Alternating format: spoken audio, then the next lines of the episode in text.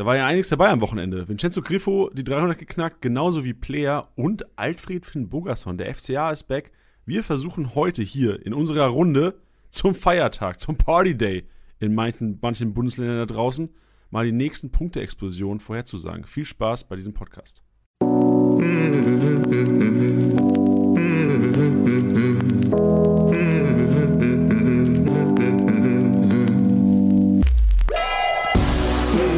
Spieltagssieger Besieger, der Kickbase Podcast. Mit deinen Hosts Titti und Janni. Jo Leute, was geht? Schön, dass ihr mit am Start seid. Spieltagssieger Besieger, der Kickbase Podcast, präsentiert von Tipwin und an meiner Seite, wie im Intro schon, prophezeit und angekündigt, Tiddy, Tiddy.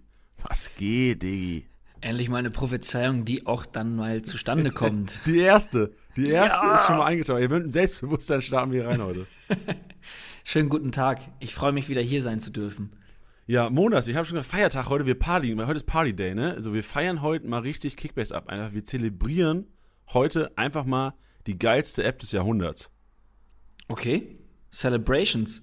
Ja, aber wie wir das machen, Spiel den Jingle. aber wie wir das machen, äh, wir haben uns nicht abgesprochen, Tilly, wir zelebrieren sie einfach, indem wir Prophezeiungen hier heute reinpacken, aber natürlich nicht nur aus dem hier, weil ich denke, hier der Kollege könnte was machen. Nee, weil wir auch wieder unsere Kategorien mit drin haben. Wir haben einmal den Maschinenraum von Tilly natürlich wie immer dabei und ich glaube, da ist heute auch einiges rauszuholen. Elisa mit ihrem Rasenmäher, wo wir statistisch, statistisch getrieben Prophezeiungen rausholen werden. Also ich bin echt gespannt auf diese Episode heute. Tilly, bevor wir aber reinstarten, wie immer an dich die Frage, wie war's Wochenende und ähm, hast du abgeräumt am Wochenende? Naja, ich meine, nachdem es in den letzten Wochen ähm, verhältnismäßig gut für mich lief und ich glaube, die, die Zuhörerschaft das schon ein bisschen genervt hat, weil wir nicht mehr an unserer Tradition festgehalten haben, möchte ich dahin zurückkehren und sagen, bei mir lief es richtig scheiße. Das, das, das, das, das passt super heute, Tilly, weil bei mir lief es auch richtig scheiße am Wochenende. Das ist, ich weiß gar nicht, warum ich hier die letzte Minute von Zelebration gesprochen habe und irgendwas Party Day, lass mal geile Laune haben. Eigentlich, also ich bin zum ersten Mal, glaube ich, dieses Jahr tatsächlich in, äh, in einer Liga letzter geworden. Ja, wow. Und ähm, wow. ja, das ist auch, also normalerweise bin ich dann auch der, der so ein bisschen auf den letzten rumhackt. Und diesmal bin ich's. Und es fühlt sich wirklich ähm, komisch an. Also zuerst mal natürlich traurig, so dass alle bei mir reingekackt haben. Aber zum anderen muss man auch sagen, so, ey, wenn du letzter wirst, das ist ein scheiß Gefühl. Und sich dann auch, da bist du auch mit einem ganz anderen Drive dabei. So in, in der Office-Liga habe ich gerade noch so irgendwie meine, meine Führung, ähm, in unserer Office-Liga habe ich gerade noch so die Führung ähm, verteidigen können, bin da irgendwie 80 Punkte jetzt noch vorm, vorm zweiten. Aber was mir auch richtig auf den Sack ging am Wochenende, ich habe Player vor zwei Wochen verkauft an Johannes, an unseren CMO, an, an unseren Chef, direkten Vorgesetzten Tilly. Und der hat einfach drei Punkte abgereißt. Das ging mir me- mega auf den Sack, dass dem jetzt die 300 Punkte reingerattert sind und ich mit meinem André Hahn im Sturm 40 Punkte gemacht habe. Äh, ich muss sagen, ich feiere es so krass, dass der Player netzt, weil das hat er jetzt seit Wochen gesagt, dass die Zeit kommen wird. Und Wer, war da Player ganz, oder Johannes? Joh Johannes hat gesagt, dass Player. Ja, das stimmt, leider. Leider. Ähm, und ich möchte noch ganz kurz korrigieren, du bist lediglich 18 Punkte vor Aurel. Ach, Was? du hattest 18 gesagt, oder? Oder hattest du 80 gesagt? Ich dachte 80. Nee, es sind cool. 18 aktuell. Ähm, nee, deswegen, ähm, Johannes, Johannes, falls du zuhören solltest, ich gönn's dir so krass, ähm, dass er Spieltagssieger wurde, trotz einem Mao Leader, der minus 20 Punkte gemacht hat. Ähm, die Davi, den er irgendwie auch predicted hatte, aber der jetzt auch nicht so geil performt hat, aber durch äh, Player, den er jetzt schon so lange angesagt hat, gönne ich ihm das sehr. Ähm, bei mir war es eher so, ich habe mir extra für diesen Montag mein altes iPhone 5 aus der Schublade rausgekramt, weil ich da auf dem Bildschirm nur meine ersten fünf Spieler sehe, die ich mir gerne anschaue.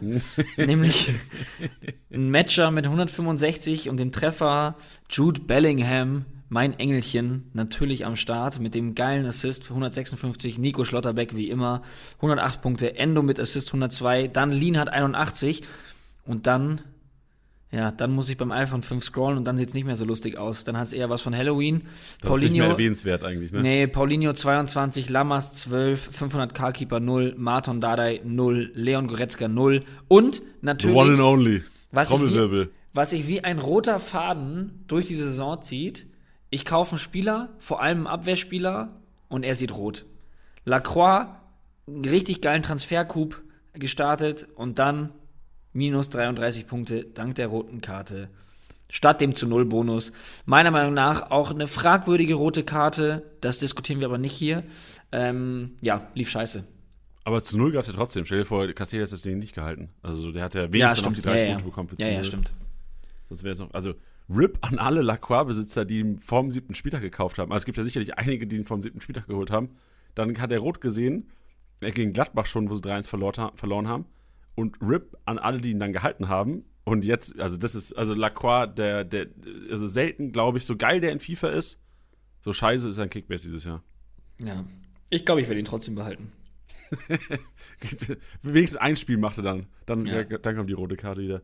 Ja, was, was machst du mit, ähm, ich sehe Martin und Dardai, hast du, was, was machst du mit Hertanern? Was macht man allgemein mit Hertanern zurzeit? Weil das war ja auch schon wieder, so die spielen zu null letztes Wochenende gegen, was war Gladbach, ne? So voll, überraschend, punkten trotzdem scheiße in Kickbase. Und ich bin auch so ein bisschen in die Falle gegangen, weil ich dachte, ja komm, guck mal, die haben jetzt nicht so schlecht gepunktet, aber ich habe mich so blenden lassen von diesem scheiß zu null Bonus. Und jetzt gegen Hoffenheim war das wieder miserabel. Also ich habe, das kann ich schon mal sagen, Tilly, auch wenn ich dich gefragt habe, was du mit Hertanern machst, ich habe meine verkauft, alle. Äh, ich finde es übrigens sehr bezeichnend für dieses Wochenende, dass das Wort Scheiße, glaube ich, innerhalb dieser ersten sieben Minuten öfters gesagt wurde als in allen STSB-Folgen jemals, glaube ich. Da siehst Zusammen. du mal, wie, wie so der Kickbase-Erfolg auch auf die Stimmung unter der Woche an, Ja, aber anschlägt. ich meine, es war jetzt auch deswegen so ein bisschen so ein verkorkster Spieltag. Viele Spieler angeschlagen, die dann doch gespielt haben. Viele, die dann auf, plötzlich nicht gespielt haben. Leute, bei denen man gehofft hat, dass sie, dass sie performen, haben dann nicht performt. Also ich fand, es war schon ein wilder Spieltag. Es hatte schon auf jeden Fall Aggressionspotenzial. Ja, Tilly, ich glaube, bevor wir hier noch mehr Negativität reinbringen, lass mal wieder so die, die 180-Grad-Wende. Lass mal die 94. Minute von Eintracht Frankfurt hier in den Podcast bringen und Boah. mal komplett das Ding auf den Kopf stellen. Tilly, hier kommt dein Maschinenraum. Auf geht's. Tittys Maschinenraum wird dir präsentiert von Manscaped. Herzlich willkommen im Maschinenraum. Jan, ich finde es gut, dass du diese Wende eingeleitet hast, denn ähm, er ist heute prall gefüllt. Er ist heute prall gefüllt. Heute sind viele Spieler am Start und ähm, ist, glaube ich, von, von Subjektivität nicht mehr zu toppen. Janni, hast du Bock? Ey, Digga, ich bin so hyped, weil ich wirklich, ich fühle auch gerade wirklich diesen Umschwung in mir. Ich denke gerade, wo ich dieses 94 Minuten angesprochen habe, ich war im Stadion ja Samstagabend. Ich will auch gar nicht mehr jetzt hier groß irgendwelche äh, Geschichten erzählen. Ich war im Stadion Samstagabend, 94 Minute, hat mir mega viel gegeben, weil da habe ich gemerkt, oh, wie geil doch Fußball ist. So, das, das, das hat mich richtig getragen am Samstagabend. Und äh, von daher trage ich hier auch gerade den, den Maschinenraum. Also ich, oder ich werde getragen vom Maschinenraum. Deswegen, Tilly, leg los und äh, reiß die Hütte ab, Digga. Geil, ich habe richtig Bock, denn ich fange an mit einem Spieler, der bei uns in der Office League äh, zu keinem Manager gehört. Wurst! Und ich hätte auch nicht gedacht, dass er ähm, in diesem Maschinenraum mal stattfinden wird. Denn es handelt sich dabei um Genki Haraguchi. Nee, das kannst du mir nicht vertickern, Tilly. Das kannst du mir nicht vertickern, dass der Kollege im Maschinenraum ist. Doch, und ich sag dir warum. Und da hatte ich nämlich eine, eine Diskussion mit meinem guten Freund Finn, der ähm, Fußball taktisch, technisch und was weiß ich was äh, auf einer ganz anderen Höhe ist als wir alle zusammen. Und wir haben nämlich darüber geredet, dass ähm, diese Ballmitnahme, die Haraguchi performt vor seinem Assist, die ist super simpel. Die kann wahrscheinlich jeder, jeder Profifußballer hat die drauf. Aber man setzt die oft, also man setzt die zu selten ein und ja, man setzt sie zu selten ein dafür, dass sie sehr, sehr effektiv sein kann. Und das war ein Paradebeispiel von Genki Haraguchi. Diese Ballmitnahme, wie er ihn da mit, mit, der, mit der Innenseite rüberzieht und dann diese Flanke schlägt, ist meiner Meinung nach, ich sage nicht, dass Genki Haraguchi Weltklasse ist, diese Aktion war Weltklasse. Das ist krank. Also, ich, ich, ich, als du gesagt hast, Genki Haraguchi, habe ich gedacht, Tilly, du kannst mir nichts erzählen auf dieser Welt, was mich irgendwie davon überzeugt, das Ding hier nicht rauszuschneiden aus dem Maschinenraum. Ja, ich, ich, ich dachte nämlich, als ich das gesehen habe, dachte ich mir, seit wann hat denn, seit wann steht Kruse auf dem Feld und seit wann hat er schwarze Haare? Ich dachte, er ist ausgefallen am Spieltag. Ähm, aber da habe ich auch schwer geguckt und ähm, hat mir echt einen Schalter rausgehauen. Das ist einfach, es ist perfekt. Es ist einfach perfekt und das ist so befriedigend, sich diese Szene anzuschauen. Ähm, ja, deswegen gleich erste Erwähnung im Maschinenraum. Genki Haraguchi. Das ist krank. Ich finde ja fast noch kranker eigentlich. Also ich habe mir gerade mal nochmal die Punkte von Union angeschaut generell. Dass fucking Nico Gieselmann wirklich immer noch 10 Millionen wert ist, jetzt wieder steigen wird, auch bestimmt an die 13, 14 ran und 150 Punkte gemacht hat und gegen die Bayern einfach getroffen hat. Drei Tore, eine Vorlage die Saison, um mir auch nochmal eine kleine Maschine mitzubringen. So, ich, ich glaube das immer noch nicht. So, ich würde, ich, ich bezweifle das und ich ist auch so ein bisschen, ich lache, wenn der eine Bude macht, weil ich nicht glauben kann. Dieses, Ja. Kennst du dieses Lachen, wenn du denkst, so, auf keinen Fall, Digga, Schrift Nico fucking Gieselmann, ey. Ja, ja, den hätte man genauso mit reinschmeißen können. Da habe ich allerdings so ein bisschen, ja, ich bin ein bisschen vorsichtig, weil ich glaube ich vor einigen Folgen mal gesagt habe, ich meine, wir sind ja hier so, so, so, so echt und so transparent, dass ich auch gesagt habe, ähm, dass man Nico Gieselmann nicht kaufen sollte, weil der so wenige Tore in seiner Bundesliga-Karriere bisher geschossen hat, dass der in dieser Saison nicht deutlich mehr machen wird und jetzt hat er schon drei geschossen. ähm, Mehr als André Silva. ja. Hätte das geglaubt, ey. Ja, schau. Ähm, ja, deswegen bin bin ich da ein bisschen vorsichtig und ich fand die Aktion von Genki Haraguchi geiler, deswegen war das mein Unioner. Für alle, die Nico Gieselmann gegen André Silva getauscht haben vor der Saison, ihr habt alles richtig gemacht. Ja. Dann ähm, habe ich noch zwei Spieler von Borussia Mönchengladbach. Und bei einem, äh, ich habe mir das Spiel gestern angeschaut, hatte Kickbase nebenbei nicht offen, einfach mal, um einfach mal richtig wieder Fußball zu gucken. Und ich war dann heute sehr überrascht, als ich in sein Profil geschaut habe. Das ist dann natürlich auch wieder diese Sache zwischen, ja, man guckt auf einen Spieler penetrant, ja, und ist dann überrascht, dass er gar nicht so viele Punkte hat. Ähm, nichtsdestotrotz sind es auch nicht wenige. Ich habe diesen Spieler auch nicht. Nicht, dass ihr jetzt denkt, ich gucke mir den an, nur weil es mein Spieler war. Nein. Dennis Zakaria hat zwar nur 78 Punkte gemacht gegen, gegen den VfL Bochum, aber ich muss sagen, der war überall auf dem Feld. Der war so präsent und wirklich, der, der, der war immer, der war immer im Bild. Und nicht, weil der irgendwie einen geilen Ohrring getragen hat und die mit dem, mit dem, mit der Kamera draufgehalten haben, nee, sondern weil der, weil der war immer präsent. Ich weiß nicht, du, ob, du, ob du das Spiel geschaut hast. Ich fand's vollkommen irre. Egal, ob es ein Dribbling war, egal, ob es ein Ball abfangen war, egal, ob es eine Offensivaktion war, egal, ob es eine Defensivaktion war, der war überall. Deswegen war ich sehr, sehr überrascht, dass er so wenig Punkte hatte und für das Spiel selber fand ich ihn gestern enorm wichtig. Ja, also ich habe das Spiel nicht gesehen, aber wenn ich mir jetzt den Live-Match angucke, ist doch erstaunlich, also sehr viele Luftzweikämpfe gewonnen, ähm, geklärt gar nicht so oft, aber auch relativ viele Pässe in der Hälfte, was ja für einen Sechser jetzt eigentlich nicht so, ähm, so oft passiert bei äh, Mannschaften, wo, wo Gladbach jetzt klar bei dem Duell wahrscheinlich muss man sagen, Bochum einfach relativ wenig Ballbesitz, deswegen Zakaria auch da ein paar Rohpunkte gesammelt. Aber ja, ist halt, zeigt mal wieder, also wenn man jetzt ein Learning rausnehmen will, dass Sechser in Kickbase einfach nie eine riesen Relevanz haben werden. Ja. Leider. Außer jetzt Kimmich oder halt Bayern oder Dortmund Sechser. Ja. Ähm, und dann ähm, ebenfalls aus dem zentralen Mittelfeld und jetzt stehen schon alle Kone-Besitzer auf und jubeln schon, damit sie ihren Schützling im Maschinenraum hören. Nee, es geht nicht um Kone. Verarscht. Verarscht. Äh, es geht um Florian Neuhaus. Er hat zwar nicht lange gespielt und auch nicht von Beginn an und er hat auch nicht so geil performt, ähm, bevor er dann Warum also er nicht, nicht, nicht, nicht am Wochenende, nicht am Wochenende. Ah, okay. Ähm, er hat nicht so geil performt, weshalb Kone ihn dann auch den Rang abgelaufen hat, verstehe ich. Ich finde Kone auch aktuell besser. Er ist auch äh, auffälliger und auch, ja, ist jetzt vielleicht für den Trainer nicht relevant, aber vielleicht auch ein Stück weit spektakulärer.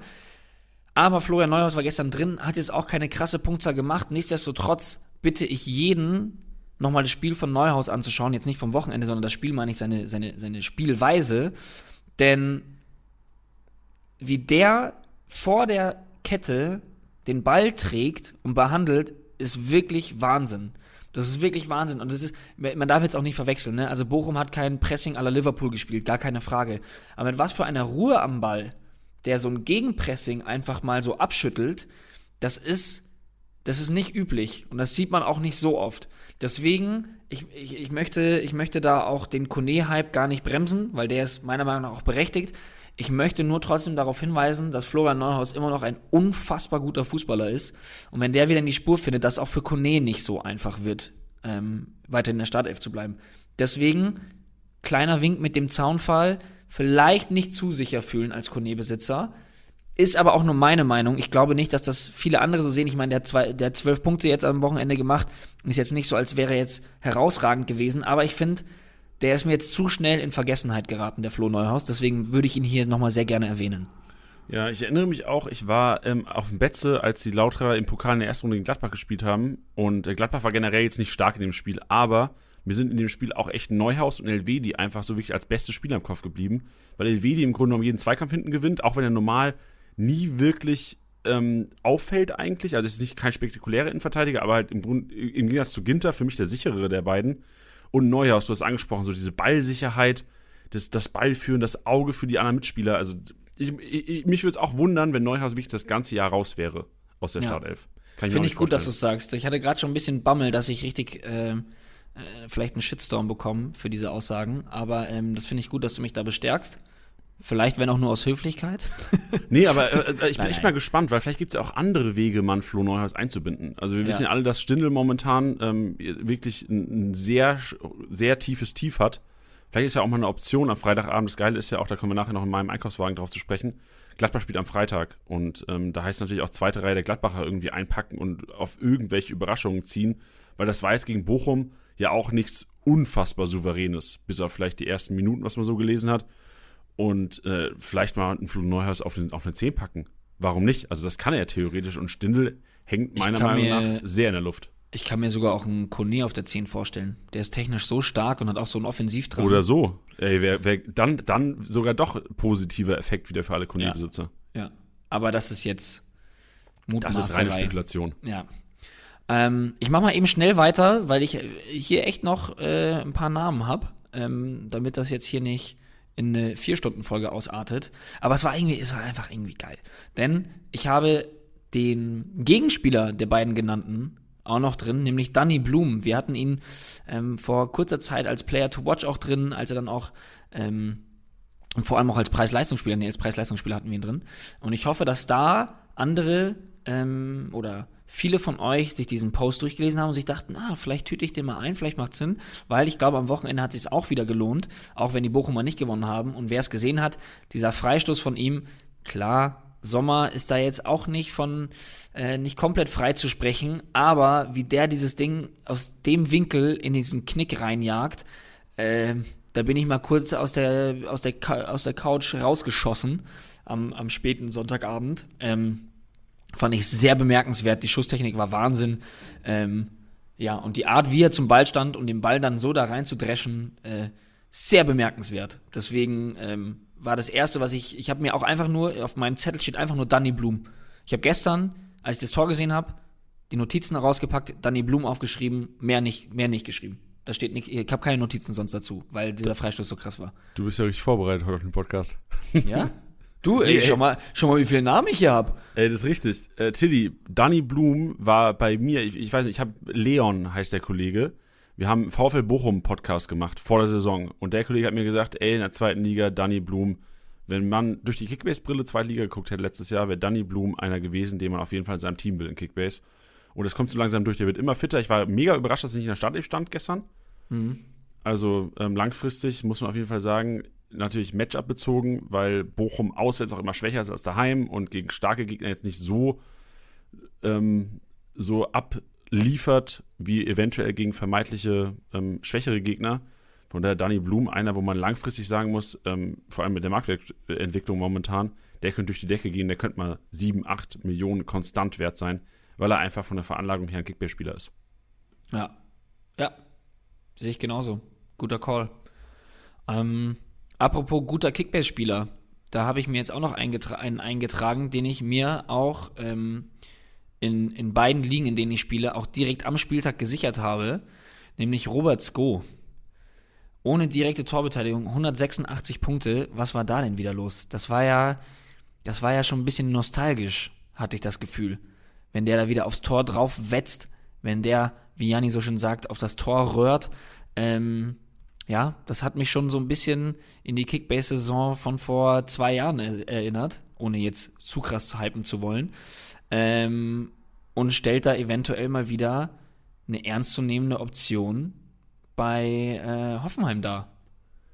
Ja, bei, also ich bin mega gespannt, wie sich das entwickelt. Aber ich sag dir ehrlich, also bei SCO sind mehrere Milliarden Euro Kickbase-Geld in den letzten, was weiß ich, 18 Monaten wirklich zugrunde gegangen. Ja. Und ich, ich will nur, ich will jetzt hier nicht die Spaßbremse spielen, aber ich kann mir nicht vorstellen, dass Go sich wieder in der Startelf festsetzt. Weil es gibt diese Position einfach nicht. Also David Raum wird weiter in der Startelf stehen bei Hoffenheim.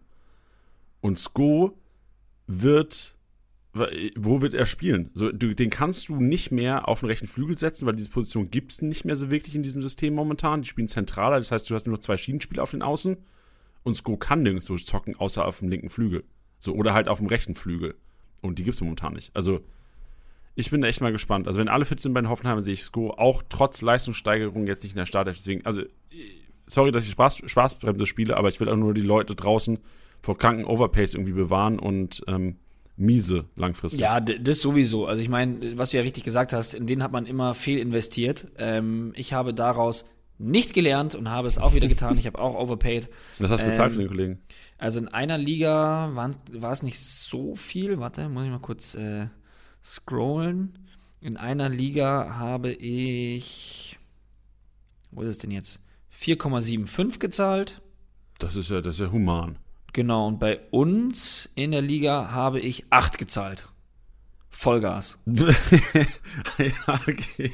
Das, Weil ich mich da auch einfach geärgert hätte, wenn ich ihn nicht bekommen hätte. Weil ähm, ich dieses Spiel schon als eine Bewerbung für die Startelf gesehen habe. Wir wissen auch natürlich, Hönes bisher scheinbar, vermeintlich nicht der größte Fan von ihm, aber nach der Performance ähm, glaube ich nicht, dass man da einfach sagen kann, okay, dann spielst du nächstes Mal nicht in der Startelf. Da hat es, da hat es allen schon schwer gemacht, weil das zweite, Tor- das zweite Tor ist eigentlich seins. Ja, und vor allem, er hat auch diese eine Mega-Chance gehabt, wo Schwolo dann auch mal einen Ball hält. Ich weiß nicht, ob das, glaube ich, relativ früh im Spiel war das, wo er reingelaufen ist. Also, Ja. Sko hat, hat schon stark gespielt, aber ey, ich, ich habe da viel zu viel Respekt vor und bin auch froh, dass mein Angebot abgelehnt wurde in der Office-Liga, glaube ich, bei der Höhe. Ja, Also für Marktwert safe hätte ich ihn gerne mitgenommen, aber Ja, ich, ich hoffe einfach, dass es sich jetzt endlich mal auszahlt. ja. Mal sehen. Ey, Aber Tilly, dir nach- persönlich würde ich natürlich wünschen, aber ähm, Mit, mit meinem Glück spielt er nächstes Mal in der Startelf und sieht rot. genau, richtig. Das ist das, das, das wäre eigentlich kontinuierlich, ja. Ja. Dann kommen wir zum, zum, zum letzten Fußballer. Und ähm, das hat mich persönlich sehr gefreut, denn es geht um Florian Niederlechner. Ähm, weil, ich sage euch auch warum, dieses Tor, was er geschossen hat, ist ein Tor, was er eigentlich nur schießt in der Saison, wo er so, so, so krass performt hat. Wo die Ja. Ketchupflasche explodiert ist. wo die Ketchupflasche explodiert ist. Ähm, weil das ist so ein Tor, das, das, das schießt du nur, wenn du 140.000 Prozent Bock hast, es zu schießen. Und dann geht das auch dann so an den, am, am, am kurzen Pfosten, am Keeper vorbei und dann zwischen Arm und Bein und weiß ich nicht was. Ähm, das passiert nur, wenn du es wirklich schießen willst. Da, da bin ich so esoterisch. Ähm, deswegen hat es mich einfach sehr gefreut und ich hoffe einfach, dass wir mehr von ihm äh, in dieser Art auch noch sehen werden, weil ich finde ihn einfach super sympathisch. Wir hatten ihn ja auch mal bei uns im Podcast. Ist ein richtig guter Typ und deswegen hoffe ich einfach, dass er das weiter abreißen kann. Ja, ich bin allgemein enorm auf den FCA gespannt die nächsten Wochen. Also für mich war es mega überraschend, dass sie das Ding gestern noch so gedreht haben. Auch so, Ja. also 4-1 klingt ja schon enorm nach einem mega Ausrufezeichen. Könnte ja so ein bisschen der Turnaround sein. Ich bin jetzt gespannt, die spielen jetzt gegen Wolfsburg. Ist so wahrscheinlich so das Duell der beiden, die eine 180-Grad-Wendung geschafft haben letzten Spieltag. Und dann geht's gegen die Bayern und dann Hertha. Also ich bin echt gespannt. Wenn die, wenn die schaffen, vier Punkte zu holen aus den nächsten drei Spielen, ey, dann habe ich die Augsburg noch nicht abgeschrieben. Aber Ja. weil weil es bis jetzt so das erste Spiel war, die Saison, wo ich wirklich ansatzweise Qualität gesehen habe. Ja. Ja, bin ich voll bei dir. Ich finde es ich find's natürlich, ja, ich bin da auch vorsichtig, um ehrlich zu sein. Also ich habe in keiner Liga auch nur einen Augsburger. Ähm, aber ich bin auch gespannt, wo da die Reise hingeht. Stille. Ja, ich kann sonst nicht mehr sagen, Tilly. So, ich ich habe auch zu wenig Augsburger, um mich da zu sehr reinzufunzeln in die ganze Geschichte. Ja, ist auch in Ordnung. Ich glaube, das ist auch eher so ein Ding, wo man sagen muss jetzt, das muss man ein bisschen im Blick behalten. So, ne, weil ich finde, man, man, man kann immer nicht nur einen Spieltag so als Maßstab sehen, weißt du, weil sie jetzt geil performen, heißt es nicht, dass würden die jetzt dann bald europäisch spielen. Ähm, deswegen meine ich so, man muss das so ein bisschen im Blick behalten, deswegen brauchen wir auch gar nicht mehr so viel dazu sagen, glaube ich. Ja, ich würde eine Sache noch sagen wollen, sorry, das hätte ich einfach der, in der stille Phase gerade sagen sollen, aber ich glaube einfach, Glückwunsch an alle Manager, die jetzt einfach dieses Glück gehabt haben, Manfred Burgers von Gouvelet oder in Oxford in der Startelf zu haben. So, Ja. das ist, weil, also ich glaube, das wird wahrscheinlich so ein einmaliger Ausraster sein, jetzt die nächsten 10, 15 Spieltage, was punktetechnisch angeht. So, wann haben mal drei Augsburger in der Top 11 gestanden, Tilly? Gab es Ja. das jemals? Oh, da müsste ich jetzt Ah, mein okay. Gehirn anstrengen. Okay, sorry, Aber dann- es ist Feiertag. Ja, genau. Äh, nee, aber das gab es ja wahrscheinlich schon zwei Jahre nicht mehr so gefühlt. Gefühlt. Ja. Ja. Und ich glaube einfach, ey, wenn du jetzt Manager bist und Finn Bogerson, Goveleo oder Oxford in deiner, in deiner Truppe hast, so, ey, Glückwunsch, genieß den Moment, aber bleib realistisch. Ja. Alright, ich, be ich beende den, ähm, den Maschinenraum mit, mit, mit, mit, mit, besonderen Maschinen. Mir ist nämlich was zu Ohren gekommen, ähm, denn ich möchte, ich möchte einen Gruß ausrichten an Kickbase-User der Stunde Null, also wirklich Stunde Null. Ähm, und mir ist zu Ohren gekommen, dass sie seit über acht Jahren bei Kickbase ziemlich geil performen. Deswegen möchte ich im Maschinenraum, den Maschinenraum beenden und möchte liebe Grüße an Stefan und Fabi ausrichten. Denn sie kommen auch noch, das möchte ich auch noch, äh, also sie wissen jetzt auf jeden Fall, wer gemeint ist. Aber ich muss es erwähnen, weil das war die Info, die ich dazu bekommen habe. Sie kommen aus der Stadt, wo, wo die Legenden herkommen, nämlich aus Tettnang. Ich bin gerade völlig überfordert hier. Wie, wie kommt's dazu? Ja, das sind einfach mal Maschinen, die man mal ehren muss. Okay, und die zocken einfach schon sehr lange Kickbase. Die sind schon immer dabei und ich habe aus ähm, verlässlicher Quelle gehört, dass sie seit acht Jahren dort auch ziemlich krass performen. Kickbase gibt's ja erst seit acht Jahren, ne? Also die haben wirklich wahrscheinlich so, so, eine, so eine Mitgliedsnummer, die wahrscheinlich dann dreistellig ist. Ganz genau. Okay, das ist krank. Maschinen. Das, das sind wirklich Maschinen. Die sollen wir Ja. alle. So alle, alle, die drei- oder vierstellige Mitgliedsnummer haben, ihr seid alles Maschinen da draußen. Und deswegen dachte ich mir, an so einem Feiertag kann man die zwei zuckersüßen Boys mal grüßen. Yes. Und damit schließe ich ab. Ey, kennst, du, Wortwörtlich. kennst du dieses Video von einem Festival, Tiddy, wo so einer die ganze Zeit tanzt so und sich so ein bisschen teilweise zum Affen macht, aber dann Ja. kommen so ein paar Leute dazu, so, weißt Ja. du, so, das ist ja auch so diese Early Adapters. Und das sind hier, wie heißen die, Fabi und Stefan. Stefan, ihr beide, Freunde, ihr seid die, ihr seid, der Anderthalb hat getanzt auf dem Festival und äh, Fabi und Stefan, ihr seid dazugekommen und habt auch zu Affen gemacht, aber ihr wart die Early Adapters, so wegen euch ist Kickbase da, wo wir heute sind. So geil. Und alle anderen Podcast-Hörer denken sich gerade, Freunde, Alter, geh mich auf den Senkel, Alter, was will ich mit dem Fabi und dem Stefan, ey? Sagt mir, was ich mache. Sagt mir die Punkteexplosion jetzt.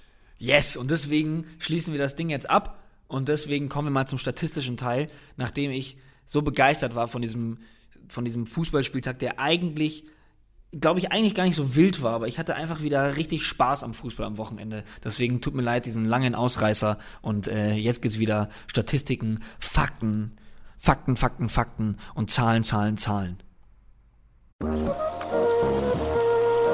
Elisas Rasenmäher.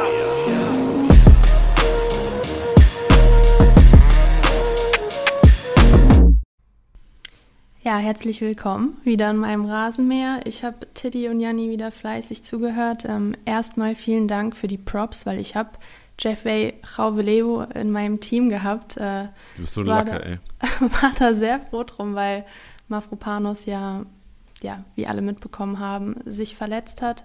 Und bevor wir dann statistisch reinstarten, da ich jetzt Mafropanos nicht thematisieren kann, leider beim Abwehrboss, viele auf Twitter haben... Machen wir trotzdem. Scheißegal, ey, der ist so lange schon dabei hier. dieser- Wir machen den trotzdem als Abwehrboss. Muss sein. Viele haben ähm, auf Twitter nämlich gefragt, wie ich jetzt beziehungsweise wie wir handeln würden. Und da würde ich mal in die Runde fragen. Also ich sage direkt vorweg, bevor ihr eure Meinung sagt, ich werde ihn halten. Es klang jetzt nicht allzu wild. Länderspielpause kommt.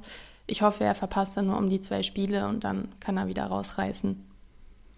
Ja, also ich würde sagen, es kommt sehr, sehr stark auf die Liga an. Also sollte Alternativen auf dem Markt sein, was in unserer Office-Liga einfach kaum noch der Fall ist, weil Ja. wir zwölf Manager sind, die alle absolut krank Kickbase-süchtig sind und gefühlt jeder Spieler, unter anderem auch ein Robert Sko, für einfach sechs Millionen über Marktwert gekauft wird. Ähm, da würde ich ähm, ihn auch halten. Aber es gibt genügend Ligen, wo auch Alternativen auf dem Markt sind. Und dann würde ich doch sagen, ein Innenverteidiger, der jetzt wahrscheinlich äh, auf dem Marktwert Peak ist, erstmal, wahrscheinlich auch für die ganze Saison, würde ich dann eventuell mich von trennen. Weil, also, äh, ja, freie Alternativen. Also, Ja. wenn du schon vor allem, es gibt ja auch Cases, so ich habe teilweise auch in der Kickbase-Community auf Facebook gesehen, in der Gruppe, Grüße an alle, die in der Gruppe sind, um mir auch mal nicht nur Steffen und Fabi zu grüßen, die Early Adapters. ähm, habe ich gesehen, dass einer geschrieben hat, ey, ich habe Haaland und Guerrero und Mafropanos, halte ich jetzt auch noch Mafropanos. So, nee, irgendwann ist auch gut, so, wirklich. Ja. Ja, das stimmt. Also ich finde es auch interessant, wenn man jetzt dann den Marktwert anschaut. Er ist ja jetzt wirklich über 20 Mio wert. Wenn es jetzt nicht so eine kompetitive Liga ist, wie es bei uns ist, dann kann man theoretisch jetzt auch sich für 5 Mio mehr ein Command ziehen. Und da ist es natürlich dann schon die Frage. Also das würde ich dann doch auch schon machen, tatsächlich. Also auch da nur als, als kleinen Maßstab. Natürlich ist bei muskulären Geschichten geht da ja jeder Spieler anders mit um, beziehungsweise hat da jeder seine eigene Zeit, wann er wieder fit ist. Äh, Thema Heilfleisch. Denn äh, Beispiel Guerrero auch Muskelfaserriss und hat auch schon drei Spiele verpasst Mhm. und ist auch noch nicht auf dem Trainingsplatz. Und das ist jetzt bald auch, also jetzt jetzt drei Wochen her, ziemlich genau. Yes. Aber bei Guerrero, ähm, das, das kann ich glaube ich auch hier sagen, ähm, ist es so, dass der BVB sehr nah dran ist, ihn irgendwie im November zurückzubringen. Um eine Ja, voll, Quelle- aber ich meine nur, ich meine nur wegen, wegen, dieser, wegen dieser Wartezeit. Das ist ja oft, sind ja immer die ganzen Hobbyärzte in den Kommentaren und dann ist immer so die Frage so, naja, wie lange fällt er jetzt aus? Und der eine sagt, äh, Usain Bolt hat mal äh, einen Muskelfaserriss innerhalb von zwei Wochen auskuriert. Ja, mag sein. Mm, Ein bestes Beispiel, was wir gerade haben, ist Guerrero, der halt eben jetzt schon eine Weile raus ist. Ja, ist Yes. tatsächlich unberechenbar, das stimmt. Aber gut, dann haben wir unsere Einschätzungen dazu mal vorweg ähm, abgegeben. Mafropanos war trotzdem Thema, habe sozusagen meine To-Do-List jetzt schon fast abgehakt. Starten wir mit dem Abwehrboss rein und da haben wir zwei Akteure, die ähm, für mich besonders interessant waren. Nämlich Platz 1 Joshua Gilavogi und Florian Krilic auf Platz 2. Und ich äh, sage euch gleich noch die Zahlen dazu. Vorweg, ich finde es da mega interessant, weil beide sind ja eigentlich defensive Mittelfeldspieler. Joshua Gilavogi war jetzt nach längerer Zeit wieder in der IV eingesetzt, ähm, in der Dreierkette mit Kofeld, also durch Kofeld, nicht mit Kofeld in der IV. Und ähm, Florian Grillitsch ja jetzt schon einige Spiele in der IV absolviert, aber beide tatsächlich jetzt die Abwehrbosse in der Innenverteidigung, enorm viele Rohpunkte gesammelt. Gilavogi 163 Punkte, er hat insgesamt 19 Abwehraktionen gehabt, unter anderem zum Beispiel siebenmal geklärt, dadurch 35 Punkte, zweimal einen Schuss geblockt, 20 Punkte allein dafür und dann halt noch einzelne Aktionen wie einen Zweikampf gewonnen, Ballgewinn etc. Heißt 87 Punkte hat Gilavogi allein durch Defensivaktionen sich erspielen können und das ist wirklich ein Brett, würde ich sagen. Ich war allgemein, Das also ich, ja, das ist echt ein Brett. Vor allem, also ich war zuerst mal mega überrascht, dass Dreikette gespielt wurde bei Wolfsburg. Und ich weiß nicht, ob dir auch irgendwie Statistik, äh, in deiner Statistik noch vorkommt, äh, nach Ot- Otavio nach Einwechseln 135 Punkte, fand ich auch sehr überraschend. Also diese Schienenspielerposition bei den Wölfen, wenn da ein aktiver ist, ist, glaube ich, auch generell langfristig sehr interessant. Also Baku über rechts und Otavio über links, tippe ich mal langfristig. Ähm, die Mhm. werden auch beide mal im Einkaufswagen safe sein. Ähm, mit ein paar anderen Wolfsburgern. Ähm, Finde ich, find ich sehr interessant. Also Otavio hat ja auch, wenn man das Live-Match anguckt, auch einiges in der Defensivaktion gehabt. Ja, nee, Otavio habe ich statistisch äh, tatsächlich nicht, aber klar, die 135 Punkte, die unterstreichen ja da allein schon, was er da betrieben hat. Also ich habe ein paar Highlights gesehen und da hat man halt gesehen, dass er offensiv vor allem dann auch gute Punkte hat sammeln können äh, durch seine Hereingaben. Ich glaube, er hat auch eine Großchance kreiert und dann passiert es natürlich ganz schnell. Ja, und für die Wölfe geht es jetzt dann gegen Augsburg und gegen Bielefeld und wir haben ja das Thema Punkteexplosion. Und da Gilavogi jetzt in der Dreierkette so gut performt hat und vielleicht Kofeld auch Wolfsburg jetzt nochmal den gewissen Esprit mitgibt, ähm, mal sehen, wie es jetzt läuft. Man sollte natürlich nicht von einem Spiel jetzt äh, direkt so gehypt sein, aber gegen Augsburg und Bielefeld könnte ich mir tatsächlich vorstellen, dass er wieder gut punktet, vor allem weil ich, ähm, das Thema Augsburg hatten wir ja eben, nicht unbedingt fand, dass äh, Augsburg so stark war, sondern tatsächlich der VfB auch durch diese ganzen Verletzungen, man darf es nicht nur darauf schieben, aber auch im, im Spiel dann Führig und Kempf äh, unter anderem ausgewechselt worden und das nimmt einen dann komplett den Rhythmus und da glaube ich tatsächlich, dass Augsburg gegen Wolfsburg wieder nicht so gut performen könnte. Ähm, ich habe sogar eine bisschen andere Meinung bezüglich Giavogi, weil ich denke, er wird nicht gut punkten in den kommenden Spielen. Ähm, und ich versuche das auch äh, zu begründen ähm, in, in ein, zwei Sätzen. Wenn man ihn mit Grillic vergleicht, ist es ein komplett anderer Spieler. Also Giavogi kommt da primär über seine Defensivaktion, ist halt im Spielaufbau fast rausgenommen, weil du Maxi Arnold hast. Also wenn man, wenn du sagst, er hat irgendwie 87 Punkte über ähm, Defensivaktionen gemacht, dann heißt das, er hat automatisch auch wenig Pässe irgendwie in der gegnerischen Hälfte gehabt, weil dann bleibt da nicht mehr viel mit zu null Bonus. Das Sieg muss ich nicht unbedingt Bonus. ausschließen, nee. Ja, Also- aber wenn der Kollege, also wenn der Kollege 160 Punkte macht und davon sind irgendwie 90, dann sind noch 70 Punkte übrig, minus den 30 zu 0 sind noch 40 übrig, minus den 10 sind noch 30 übrig, minus den 15. Da hat er 15 Punkte gemacht quasi. Mi- Minus die zwei Buden das sind 5 Punkte mit Pässe gegen unsere Hälfte. Das richtig. Ja, für das Spiel kann man das auf jeden Fall so sehen. Aber grundsätzlich schließt es sich halt nicht aus, vor allem wenn dann Wolfsburg gegen Augsburg eventuell mehr Ballbesitz hat. Weil gegen Ja, Leverkusen ja. hatten sie jetzt wenig Ballbesitz, deswegen hat er halt nicht so viele Aktionen durch die Pässe ähm, gehabt. Aber gegen Augsburg kann ich mir wirklich vorstellen, dass sie da das dominantere Team sind. Gegen Leverkusen hatten sie, glaube ich, nur um die 40 Prozent Ballbesitz und das erklärt es dann ja komplett. Ja, aber ich, ich meine, also wo, wo ich herkomme oder wo ich hin will, ist, dass Grilic als der dieselbe Position spielt als äh, wie Giavogi, quasi auch in der Dreierkette so ein bisschen Libero den Ballverteiler, dass Grilic ja wirklich das primär als Libero Ballverteiler macht. Gar nichts, also klar geht er auch in die Zweikämpfe, aber dafür sind die anderen zwei Innenverteidiger im Grunde genommen da, Vogt und Posch, die da pr- primär reingehen und bei Wolfsburg ist es halt so, dass Giavogi eher auch mehr Defensivarbeit leisten wird und im Aufbauspiel, wenn dann mehr Ballbesitz da ist, gegen, gegen jetzt Augsburg, Bielefeld, ähm, dann Dortmund zwar, aber in den nächsten zwei Spielen, da wird Maxi Arnold wieder eine kranke Punktemaschine, weil Maxi Arnold der Spieler ist, der im Grunde genommen alles macht bei den Wölfen, was, was Spielaufbau angeht. Das ist ja genauso wie, als würdest du, als hättest du einen Tolisso neben dem Kimmich. Ja, aber Gilavogi ist ja jetzt in der, in der Innenverteidiger-Dreierkette und klar, Arnold ist der Ballverteiler, aber wenn sie halt gerade gegen die Gegner, die wir jetzt genannt haben, relativ hoch stehen, kann Gilavogi allein durch die Pässe auf Arnold ja auch schon viele Punkte bekommen, weil Okay, er wahrscheinlich ja. sogar schon in der gegnerischen Hälfte dann eventuell steht. Also klar, Grilic ist viel mehr der Typ, der durch Pässe ähm, Punkte machen kann. Darauf kommen wir auch noch gleich zurück. Aber das schließt ja trotzdem nicht aus, dass Gilavogi das jetzt auch kann. Nur wenn er es jetzt diesen Spieltag nicht unbedingt gemacht hat.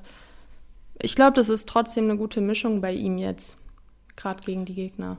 Ich habe Okay, mal eine, eine kurze Zwischenfrage, denn ähm, jetzt wurde, habt ihr die Dreierkette angesprochen. Lacroix hat rot gesehen, meinte, man wird dann eine Dreierkette spielen, bestehend aus Gilavogi, Brooks und Bono.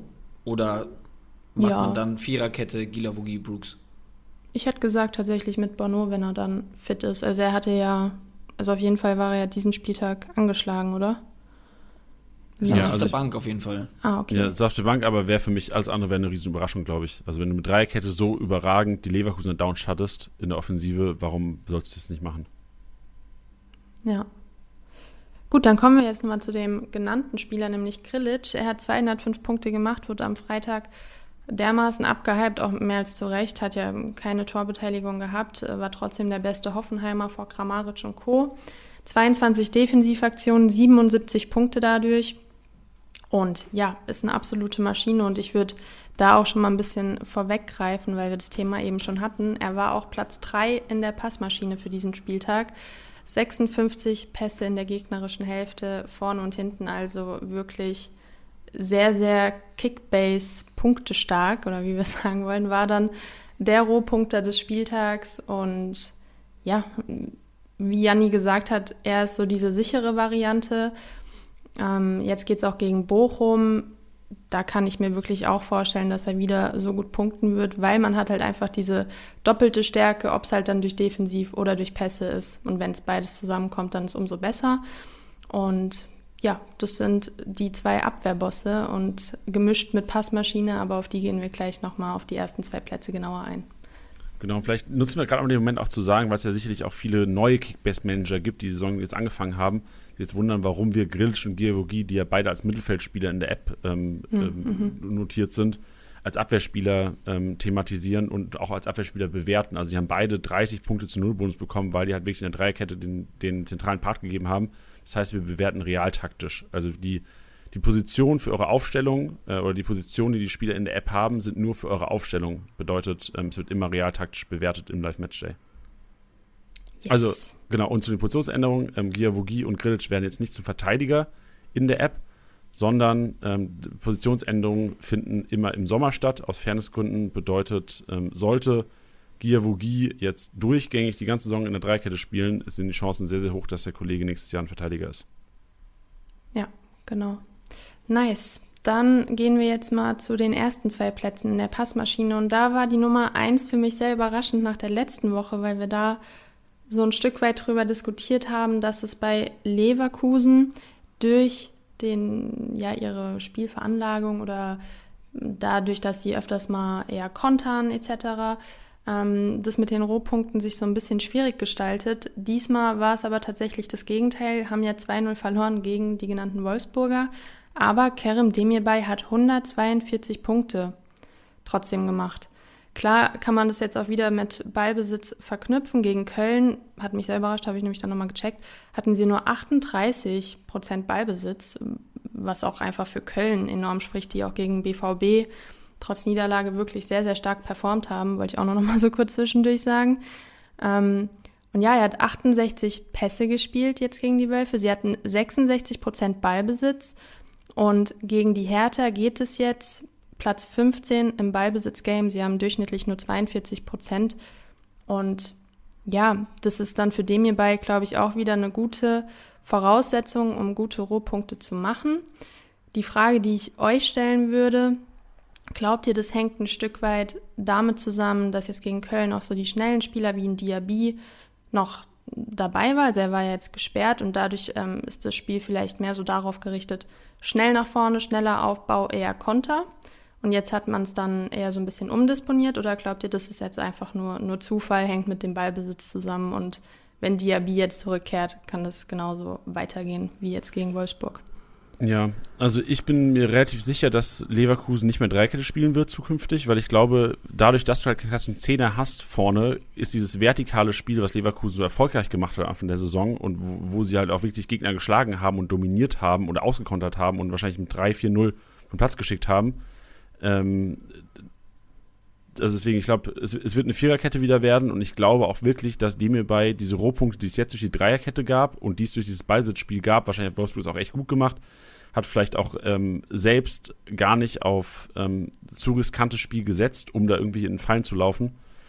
Also ich glaube, äh, Demir Beis Rohpunkte werden mit einer Viererkette, die ich antizipiere, langfristig ähm, wieder ein bisschen geringer werden, weil dieses vertikale mhm. Spiel mit einem Wirtz, mit einem Diaby, mit, boah, keine Ahnung, ob Adli noch in der Startelf steht zukünftig, aber ähm, ja, also vor allem spätestens, wenn Schick wieder zurück ist, ja. glaube ich, dass das Spiel wieder so angepasst wird auf Witz 10, Schick vorne drin und dem hierbei, klar, wird er auch weiterhin über Freistöße und Standardsituationen und Torabschlüsse, eventuell auch wieder Torbeteiligung Punkte machen, aber ich glaube, diese Rohpunkte, wie es diese Woche mit der Dreikette gibt, will man nicht mehr sehen.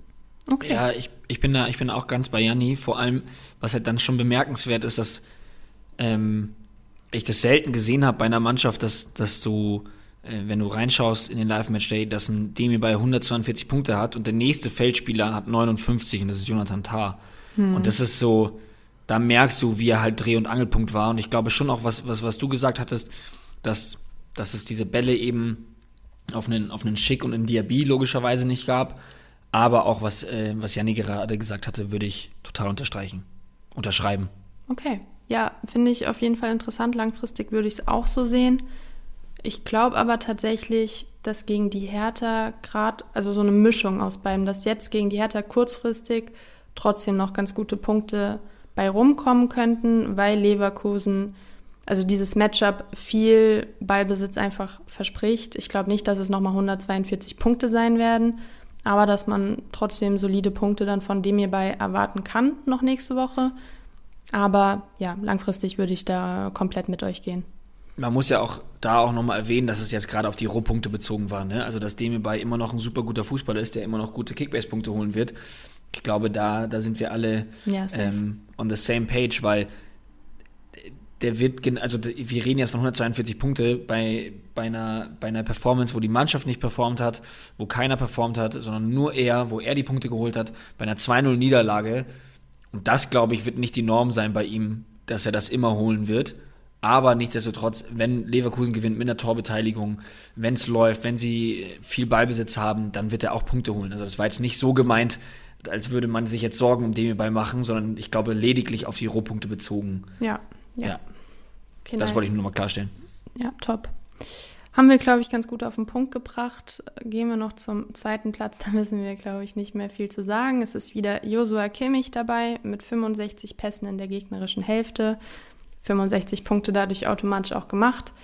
Dass er ein Rohpunkter ist und viele Pässe spielt, ohne es jetzt nicht ja, kleinreden zu wollen. Wir wissen einfach, dass er da sehr, sehr stark ist und ja, jeder, der ihn hat, kann sich glücklich schätzen, aber dadurch, da kann man jetzt nicht mehr so viel analysieren, würde ich sagen, außer ihr habt da noch irgendwas zu, zu sagen.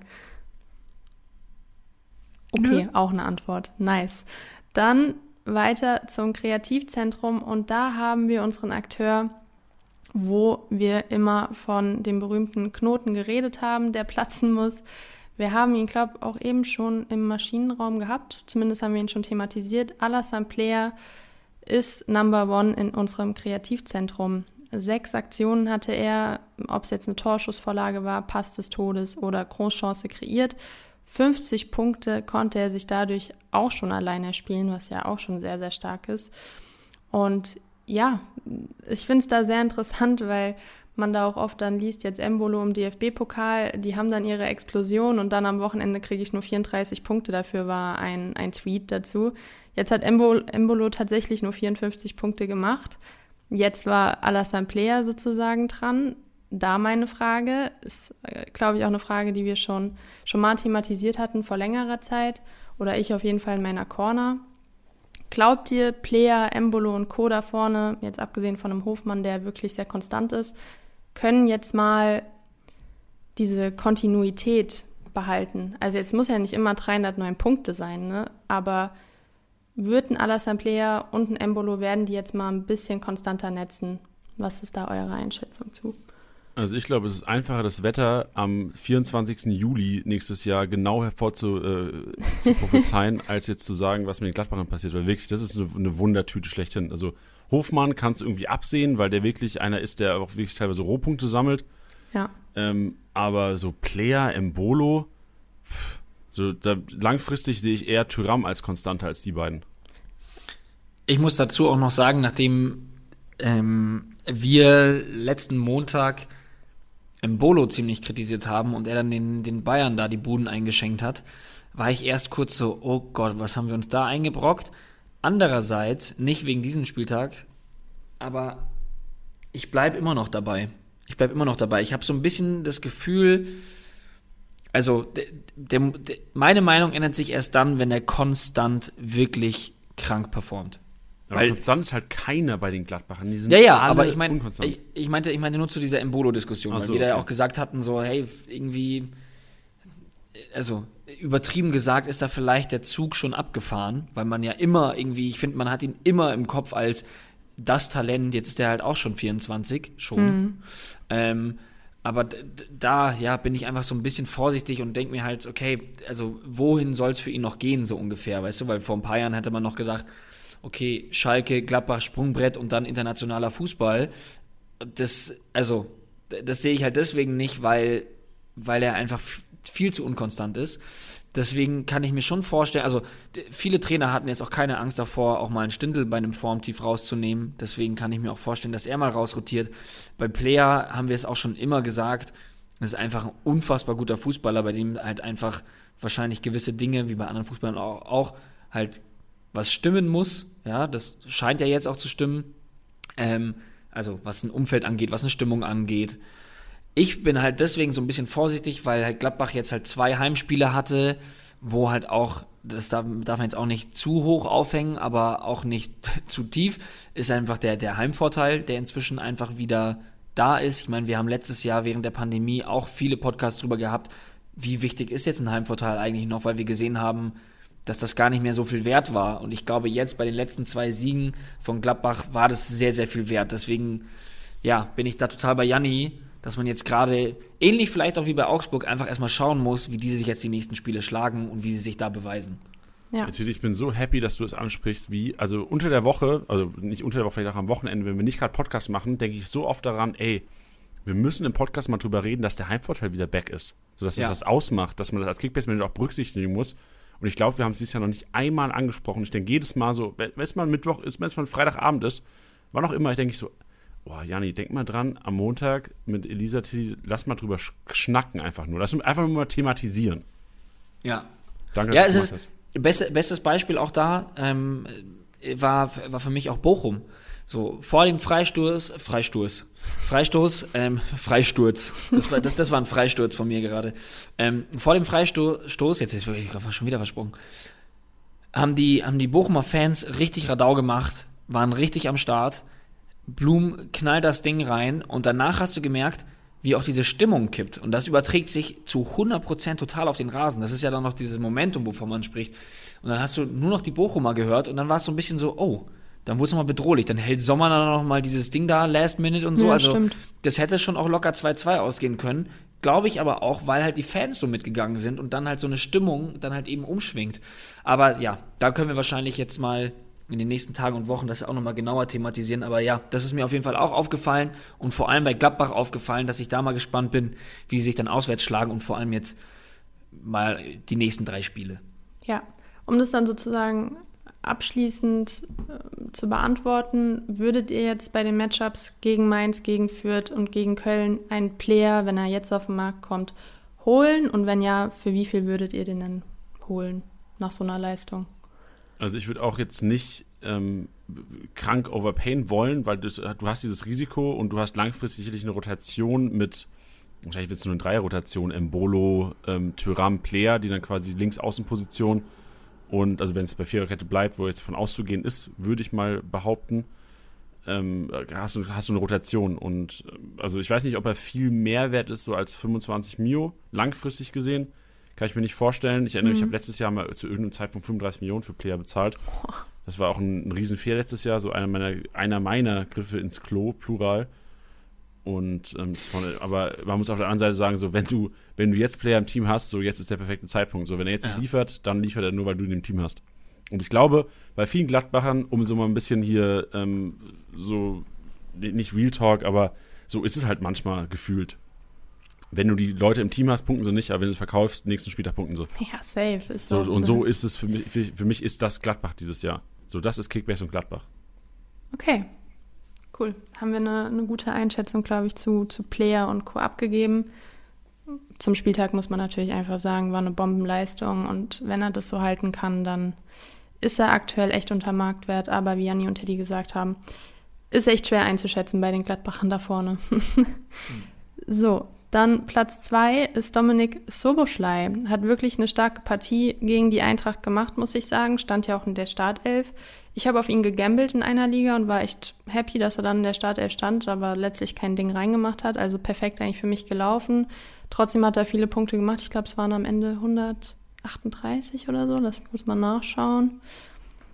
Mm, Ja, 138 Punkte hat er gemacht, fünf Großchancen, ähm, nicht fünf Großchancen, er hat 45 Punkte, er hat zweimal eine Großchance kreiert und drei Torschussvorlagen gegeben, dementsprechend 45 Punkte durch seine kreativen Aktionen sicher spielen können und Forsberg kam dann ja von der Bank und hat die hundertprozentige vergeben.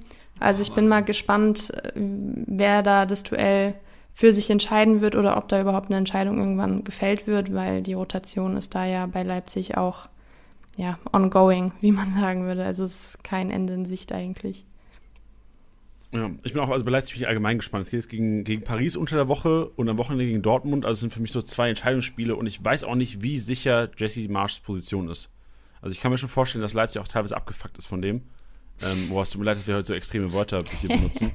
Aber ähm, so, so geht's mir. Also wir, viele Kickbase-Manager sind von ihm bestimmt teilweise abgefuckt, weil es so seine Informationen, die er preisgibt, sind teilweise einfach falsch auf der Pressekonferenz gefühlt.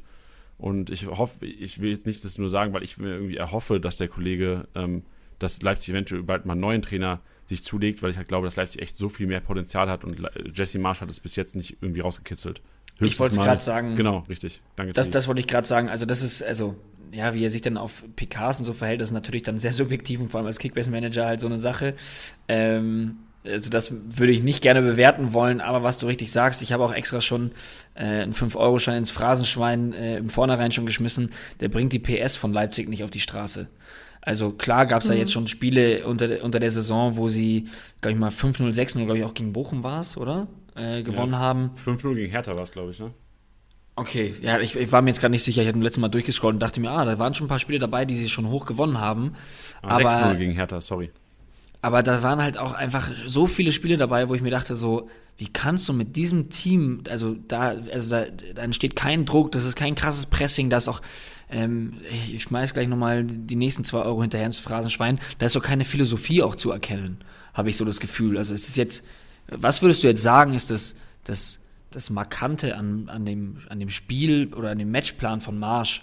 Ich finde, da ist so nichts dabei und dafür hast du eigentlich eine Truppe, die so jung ist, so kreativ, ähm, die so wild ist. Ich hatte mich ja letztens auch schon darüber aufgeregt, dass es ja irgendwie so hieß, so ja, der Soboslai hält sich da nicht an, an, an, an, an taktische Regeln. So klar, ich, es ist natürlich sehr dehnbar alles, aber letztendlich ist das ein Spieler, den ich, wo ich sagen würde, mach was du willst, so blöd es klingt. Mhm. Da, da wäre ich, da wäre ich, glaube ich, so ein bisschen Baumgart im Sinne von, da gibt's eine Grundstruktur und da gibt's viele, die sehr viel ackern müssen, aber dafür, dass ein Soboslai halt vorne machen kann, was er will. Ja, also long story short, ich habe so das Gefühl, er bringt die PS nicht auf die Straße und ich bin da ähnlich äh, bei dir, Janni. Wir sind heute echt oft auf einem, auf einem Nenner. Party Day. Ähm, ich glaube, ich, ich, ich weiß, der Trainerstuhl wackelt schon ein bisschen, habe ich auch so das Gefühl. Okay. Ist angesägt. Der Tutor hat es so ein bisschen angesägt, das Ding am Samstagabend. Tutor gut machen. Sehr gut, Elisa, sehr gut. Die steigt ja hier ein. Party Day! Yay. Okay, ähm, weiter zu der nächsten Kategorie, zu unserem Flankengott. Und da werden wir gleich dann auch nochmal die Eintracht thematisieren, weil Kostic ist noch nicht mal in den Top 10, was den Flankengott angeht, nachdem er jetzt drei, vier, fünf Mal in Folge unser Flankengott war, würde ich sagen. Ähm, aber vorweg, unser Flankengott für den Spieltag ist Jonas Hofmann. Er hat fünf Flanken geschlagen, 15 Punkte. Und Platz zwei ist quasi ein gefühltes Comeback nach ähm, vielen Wochen Flaute und wenige Flanken, die angekommen sind. Borna Sosa ist wieder ähm, auf Platz 2 zu finden. Die Anzahl ist jetzt nicht bombastisch und äh, sagt jetzt auch nicht mega viel aus. Vier Flanken und zwölf Punkte, aber er ist immerhin Platz 2. Und ja, ich habe ihn ein bisschen in der Kategorie vermisst. Jetzt ist er wieder da. Und ja, ich weiß nicht, wenn jetzt irgendwie mal Kalajdzic oder irgendeiner der Verletzten mal zurückkehren würde, dann hätte er da auch noch einen besseren Abnehmer als jetzt nur Kempf und Co., der jetzt ja auch aus, ähm, verletzt ausgewechselt wurde. Aber er ist mal wieder dabei, wenn euch noch was dazu einfällt. Ich fand schwer, da irgendwas zu interpretieren, weil halt vorne derzeit einfach der, der perfekte Abnehmer dafür fehlt, hat man ja dann auch im Spiel gesehen. Ja, ich ja. glaube, dass er, dass er wieder da ist, weil eben Al Gadoui wieder mal in der Startelf stand. Du bist so geil, Teddy, genau das wollte ich auch sagen. Killer heute. Ja, er ergänzt euch heute. Das hatte ich, das hatte ich aber auch am, am Freitag in der PK schon ähm, ähm, kommentiert im Chat. Wurde ähm, ignoriert oder was? nee, nee, ich, ich, ich, ich fand den, ich fand den Disrespect inzwischen gegen Al gegenüber schon auch irgendwie ziemlich krass, weil der, ja, ich verstehe das, wenn einer spielerisch nicht reinpasst, aber der hat vorne das gemacht, was er machen sollte, nämlich hat Tore geschossen und wurde so schnell ausgetauscht. Ähm, ich, ich hatte eigentlich so ein bisschen gehofft, dass er jetzt an diesem Spieltag zumindest einmal netzt, um einfach nochmal so ein bisschen ja, Feuer in, die, in, in meine mit mir selbst geführte Diskussion zu bringen. ähm, aber ja, das würde ich einfach sagen, ist einfach der Grund, dass du jetzt halt einen Zielspieler vorne hast, den du mit diesen Flanken eben auch erreichen kannst, weil ich glaube, Klimowitz spielst du nicht hoch an. Nee, und genau, also ich glaube auch, wenn Mamouche wieder fit sein sollte fürs nächste Wochenende, ist Sosa auch keiner, trotz der nächsten Duelle, trotz der nächsten Matchups. Ja, weil vorne halt einfach der, der Abnehmer fehlt, ne? Also genau, richtig. Also und selbst jetzt, stell dir vor, ein Kempf fällt aus, weiterhin, Mafropanos fällt der so oder so aus jetzt weiterhin, so dann bringen noch nicht mal die Ecken was ein. So, und warum holst du dann ja. Sosa, der 18 Millionen wert ist? Ja, das ist eigentlich, also spricht tatsächlich eher gegen eine Punkteexplosion, wie am ersten Spieltag bei ihm. Und danach war es ja echt eher durchgehend sehr, sehr mau, was seine Ausbeute anging. Also da wahrscheinlich sogar eher bisschen Anti. mit Vorsicht genießen, ne? Ja, und dann jetzt noch kurz auf Kostic eingehend. Ich fand es sehr interessant, weil Glasner hat auf seiner letzten PK genau das gesagt, was ich jetzt die letzten Wochen in dem Podcast immer mal wieder kritisiert habe, dass Kostic die Dinger da, da reinhaut und wir haben schlichtweg keinen Abnehmer. Und Glasner hat es nach der Partie gegen Leipzig sehr gut auf den Punkt gebracht, dass ähm, die Eintracht da ja wirklich das Spiel sehr noch drauf ähm, ausgerichtet hat, halt einfach, weil man jahrelang mit so einer Spielweise gespielt hat, ob es mit Aller war oder mit Silva war, Flanke rein und es passt halt schon und dass man da halt immer mehr in alte Muster wieder verfällt, obwohl es halt einfach mit Borre und Lammers nicht passt, also spielerisch. Und da können wir tatsächlich jetzt auch erwarten, dass es immer mehr in die Richtung geht, hoffentlich, weil Glasner es halt auch so plant und es einfach auch sinnvoll ist, dass ähm, es nicht mehr so viel übers Flankenspiel kommt, sondern vielleicht sogar eher durch die Mitte, dass man versucht, übers Ballbesitzspiel und Flachspiel, also flachen Fußball sozusagen, ähm, eher zum Erfolg kommt. Und das war nicht nur cool, weil Glasner genau das dann nochmal so gesagt hat, was letztlich sich wahrscheinlich jeder, der die Eintracht länger verfolgt, schon gedacht hat und ähm, der dann auch den Flankengott verfolgt hat und sich dachte, warum haut der Kostic immer wieder die Dinger rein, wenn es nichts bringt. Das, das stimmt, dazu. Ja. Bin mal gespannt. Also am Freitag auf jeden Fall auch wieder in der Kickbase PK äh, eine, eine Prognose bezüglich Frankfurt, weil Frankfurt, das werde ich auch im Einkaufswagen sagen nochmal, es geht gegen Fürth und ich glaube, ähm, wenn du einen Moment hast, in der Saison auf die Frankfurter zu setzen, dann ist es diese Woche. Ja. Okay, dann unsere. Nee, wir haben noch ein paar Kategorien. Wir kommen zu dem Tribbelkönig und da haben wir wieder Alfonso Davis und der ist ja, da kann ich gar nicht mehr so viel zu sagen. Das ist einfach ein Wiederholungstäter, was die Kategorie angeht. Der ist auch tatsächlich der, der Erstplatzierte über die ganze Saison hinweg. Diesmal hat er sechsmal seine Gegenspieler ausgetrippelt. Heißt, er hat 30 Punkte darüber sammeln können und das ist hinsichtlich seiner 117 Punkte sogar ein relativ großer Anteil. Das, das finde ich vor allem deswegen immer so bemerkenswert, weil wenn man jetzt sich so denkt, okay, es gibt da so einen Außenspieler, so einen schnellen und dann, ja, dann dribbelt der sechsmal jemanden aus. Man muss dazu sagen, also ich habe die genaue Definition nicht im Kopf, aber es reicht nicht zu sagen, ich bin im Sprint und laufe an einem Spieler vorbei, das ist nicht ausgedribbelt. Also ja. das ist, man muss schon aktiv was tun. Das heißt jetzt nicht, dass man zwingend Übersteiger machen muss, aber einen Gegner in die falsche Richtung schicken oder, ähm, weiß nicht, einen Haken schlagen und so weiter um dann an den Spieler vorbeizugehen, das ist ausgedribbelt und nicht einfach nur mit Tempo vorbeilaufen. Das wollte ich nur mal kurz addieren. Und deswegen finde ich das immer bemerkenswert, wenn man in, in, in einem Großfeldspiel sagt, hey, sechsmal ausgedribbelt, mhm. das ist schon strong. Ja, vor allem, wenn äh, dieses Vorbeilaufen zählen würde, würde ich gar nicht wissen wollen, wie viele Punkte er darüber bekommen würde. Also 700. Wahrscheinlich nochmal doppelt so viel. Also das ist wirklich crazy, was Davis da über seine Seite dann immer wieder abreißt. Gut, und Platz zwei will ich noch sagen, weil nächste Woche steht das direkte Duell an und das können wir dann ja vielleicht auch nochmal ganz kurz thematisieren. Nämlich Vincenzo Grifo, 312 Punkte, hat fünfmal einen Gegner ausgetribbelt, 25 Punkte dadurch logischerweise bekommen. Und Freiburg ist einfach wirklich verrückt die Wochen. Also wir hatten sie ja jetzt oft in unserer Abwehrboss-Kategorie, Schlotti und Lienhardt. Ähm, und Höhler, der vorne auch rasiert. Jetzt haben wir Grifo auch dabei, der auch immer wieder im Kreativzentrum sehr weit vorne dabei ist. Und ja, ich bin sehr, sehr gespannt, wie nächste Woche dieses Duell ausgeht. Also sehr hyped. Ich hoffe auf Freiburg. Finde ich geil. Ja, äh, ich glaube, also klar wäre das für Fußball Deutschland wahrscheinlich eine attraktive Geschichte, wenn Freiburg das wirklich wuppen würde und, glaube ich, auch noch an die Tabellenspitze gehen könnte, wenn ich das richtig im Kopf habe. Ähm, aber ich glaube, also ich, ich, ich sehe da wenig Punkte für die Freiburger. Ich habe mir die letzten Partien mal angeschaut, Kickbase-Punkte technisch von den Freiburgern in München. Die haben 2-1 verloren letztes Jahr da und es gab wirklich sehr, sehr wenig Punkte zu holen. Ich glaube, Petersen hat das Ding gemacht, wenn ich mich richtig entsinne. Ja, ja. Und ähm, da gab es sehr, sehr wenig Punkte. Ich glaube, Grifo ist mit 30 Punkten oder so zum Platz gegangen und das ist ja was, was Grifo normal in 90 Minuten nie macht. Also ich glaube wirklich, dieses Spiel gegen die Bayern ist was, wo man sich sogar überlegen sollte, teilweise, jetzt unter der Woche ähm, sehr teure Freiburger entweder draußen zu lassen oder halt hier auf der Liga gemünzt. Also ich glaube, es ist jetzt, ich würde jetzt mich niemals hier hinsetzen und sagen, verkauft eure Freiburger. Ich würde aber mich hinsetzen und sagen, ey, überlegt euch, wenn es Alternativen gibt, die kann man jetzt mega geil traden, die Freiburger. Also es ist sehr, also was, wenn man sich statistisch das Ganze anguckt, so ein Grifo, wie krank der punktet momentan, den kannst du jetzt vielleicht gut verkaufen, wenn du Alternativen bekommst dafür oder halt zu traden. Also ich glaube, das wäre so eher meine Empfehlung, weil ich glaube, Punkte-Explosion wird es bei den Freiburgern erst wieder geben, wenn wirklich dann die, die, die kleinen Missmatches wieder um die Ecke kommen. Hm.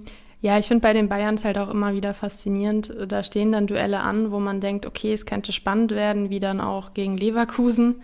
Und wir haben dann ja gesehen, wie es dann am Ende ausging, also 5-1 gewonnen.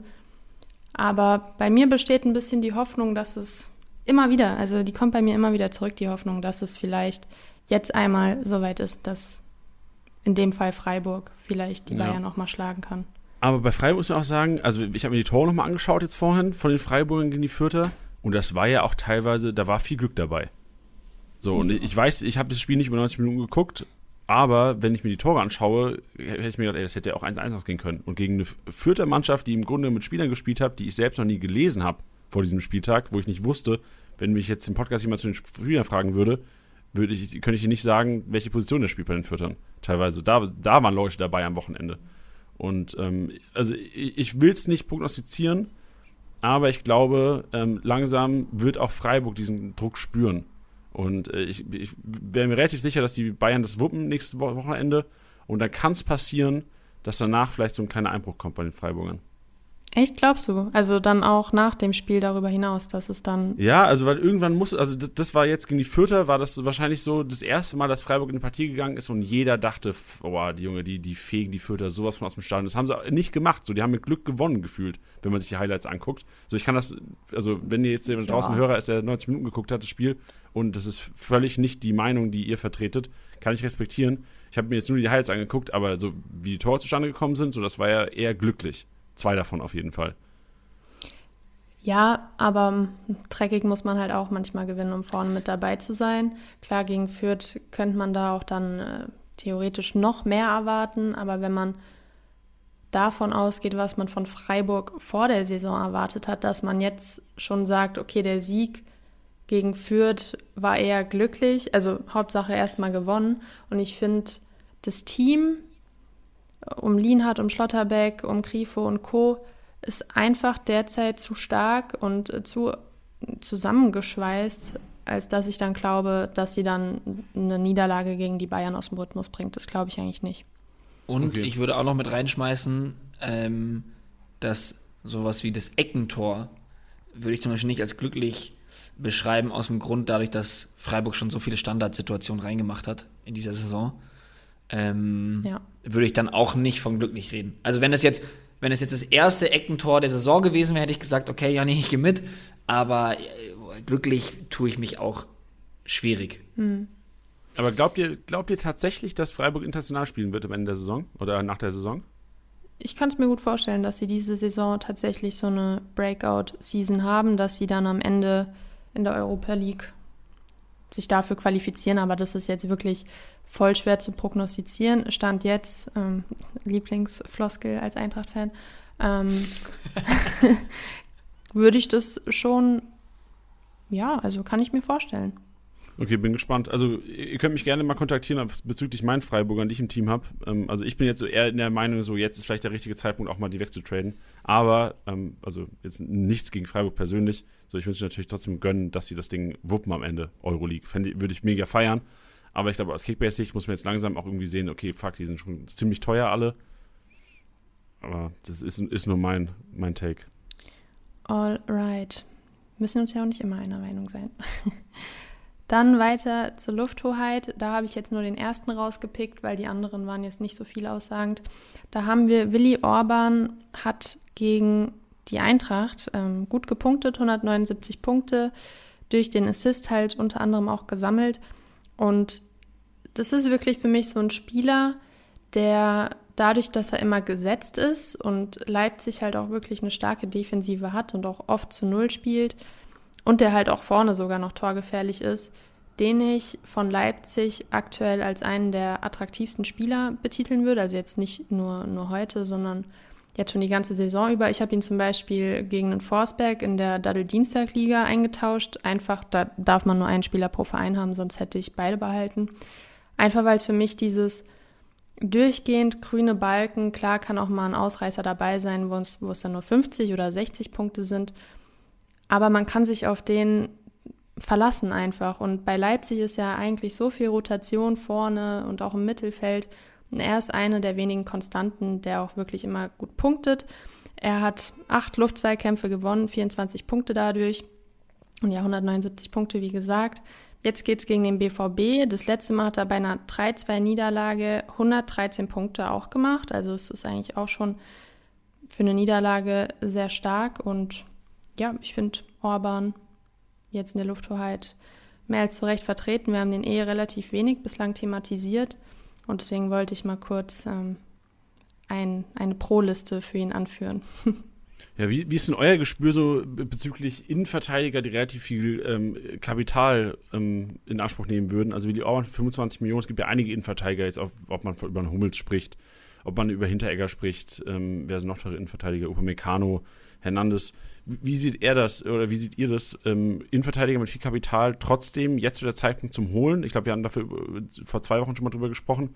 Oder immer noch ein bisschen zu früh, weil ähm, so viel Kapital langfristig dann auf anderen Positionen eher gebraucht wird? Ja, also ich finde, aktuell ist eigentlich der Zeitpunkt, also zumindest in meinen Ligen kann ich es mir jetzt so langsam leisten, dass mein Sturm steht und ähm, auch das Mittelfeld ganz solide und dann schaut man halt, welche Mannschaften haben oft zu Null gespielt oder welcher Spieler in der Verteidigung macht trotz Niederlagen gute Punkte und wenn das halt einfach ein Orban dann ist, dann ähm, hole ich mir den auch für die 25 Millionen ins Team. Ich sehe es gerade eher so, dass die, die teuren Innenverteidiger, die es halt gibt, sind halt meistens von den großen Teams und da wird halt gerade irgendwie schon recht viel rotiert, sage ich jetzt mal. Also da hätte ich also nicht leistungstechnisch Angst, sondern eigentlich auch von der Spielzeit. Mhm. Also wenn ich wenn ich jetzt so überlege, Upamecano erstmal nicht gespielt, klar dann mit dem Assist noch gekommen, äh, super geil, aber ich meine das Spiel gegen Gladbach brauchen wir nicht drüber reden. Ähm, Totalausfall. Ähm, Süle, der einzige, der da durchgespielt hat, ähm, der einzige von zwei Innenverteidigern wohlgemerkt. Ähm, aber ihr wisst, was ich meine. So, es ist, es ist vor jedem Spieltag die Frage, spielt Süle, Hernandez Upa oder Upamecano? Ähm, jetzt ist Simakar wieder reingerückt bei, bei, bei Leipzig, ähm, bei Dortmund zum Beispiel, bei einem Hummels, der ja auch gerade erwähnt wurde. Das ist schon, ja, echt immer so ein bisschen auch so diese Angst tatsächlich, die man hat, ob er immer durchspielt oder nicht.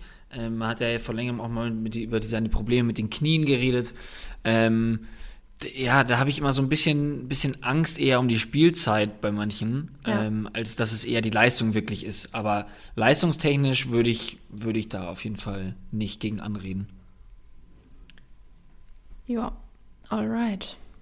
Janni, du noch was oder sollen wir weiterschreiben? Nee, nee, nee, lass, lass weiter, lass, lass mit anziehen. Gut, dann jetzt noch The Wall. Da haben wir Zentner mit 50 Punkten und sechs Abwehraktionen, unter anderem zum Beispiel zweimal eine Parade oder einmal eine Faustabwehr.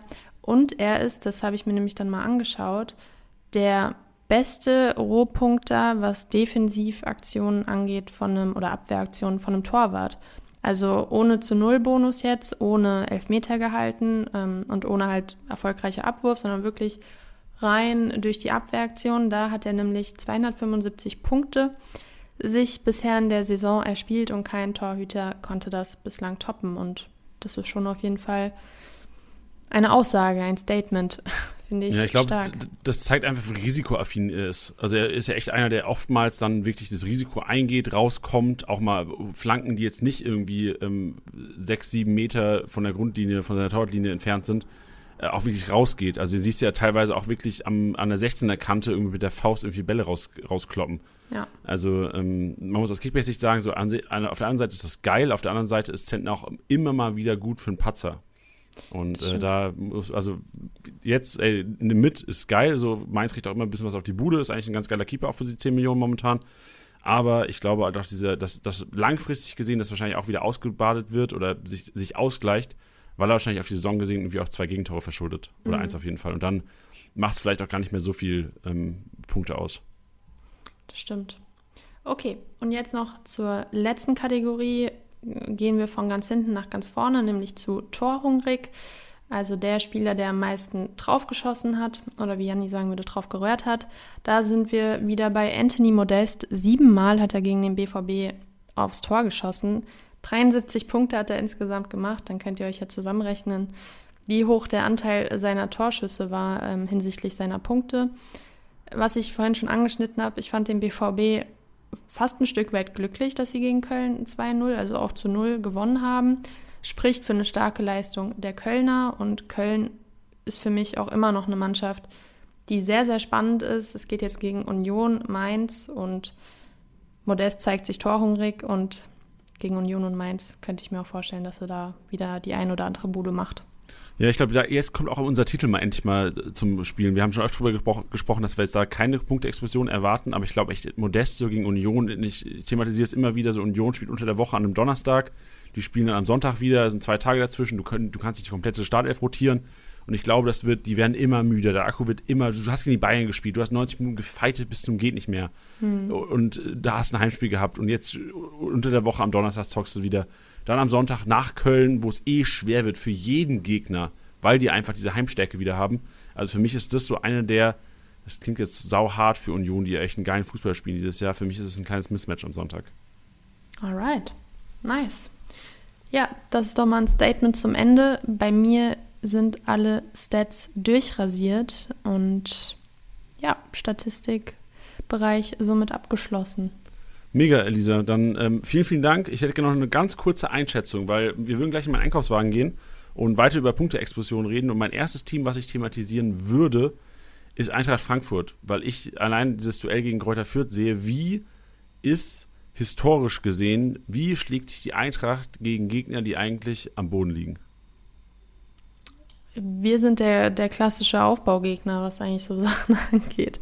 Also das ist ja das, was ich auch schon jetzt die Wochen thematisiert habe, dass wir wirklich Licht und Schatten sind und dann gerade gegen Mannschaften, wo man denkt, okay, da müssten wir jetzt gewinnen, da verlieren wir dann auf einmal wie gegen Bochum und wo niemand einen Sieg erwartet wie gegen die Bayern, da gewinnen wir dann. Also ja, aber ich denke, gegen Fürth ist es wirklich so eine Mannschaft, ich will denen jetzt nicht zu nahe treten, aber ich finde, der Schalke-Vergleich ist schon noch ein Stück weit da. Jetzt zu letzter Saison auch hinsichtlich einfach Kickbase. Wenn man gegen Fürth aufstellt, erwarte ich eigentlich von jedem Team, ähm, welches gegen die spielen muss, ganz gute Punkte und das erhoffe ich mir jetzt auch von der Eintracht. Ja, ähm, sehr gut. Vor allem, also ich, ich sehe das Spiel auch, also den Vergleich mit Schalke und ich habe mir auch nochmal die Punkte angeschaut, wie äh, Frankfurt letztes Jahr gegen Schalke gespielt hat. Und es war, also ich erinnere mich an ein Heimspiel 3-1. Ja. Da hatte ich auch, da, da hatte ich Trapp auch in der, äh, im Team und ich weiß noch, der hat einen Schuss aufs Tor bekommen und das Ding ist reingegangen. Von daher glaube ich schon, wenn man jetzt die Parallelen zieht, also Frankfurt hat damals enorm wenig zugelassen, war krank überlegen gegen die Schalke, hatte so viele Torabschlüsse. Und ich habe jetzt echt in der Vorbereitung auf diesen Einkaufswagen, in den wir gleich reingehen werden, sorry, dass der Jingle noch nicht kam, auf den hier alle warten wahrscheinlich, ähm, habe ich Parallelen gezogen und denke auch, dass die Frankfurter die, die Fürther echt abräumen werden. Also vor allem, wenn du bedenkst, Elisa, das ist die letzte Frage, die ich dir stelle, dann kannst du auch Feierabend machen gleich. So, ist nicht dieses, was in der 94. Minute passiert ist, um 20.15 Uhr oder keine Ahnung, wann das war am Samstagabend, was der Shooter gemacht hat, ist das nicht so genau das, was die Eintracht braucht normal, um eine Saison rumzureißen? Weil wie viel Emotionen braucht Frankfurt so? Das ist genau das, was die brauchen, oder? Brauchen wir, ja. Aber gegen die Bayern dachte ich das schon und ich dachte mir das dann auch schon gegen äh, Piräus. Das waren für mich sehr ähnliche mh, Abende, wo man dachte, boah, jetzt das Team, die müssen doch jetzt so Bock haben und dann, wie gesagt, verlieren wir dann halt die nächsten Spiele und das auch wirklich sang- und klanglos.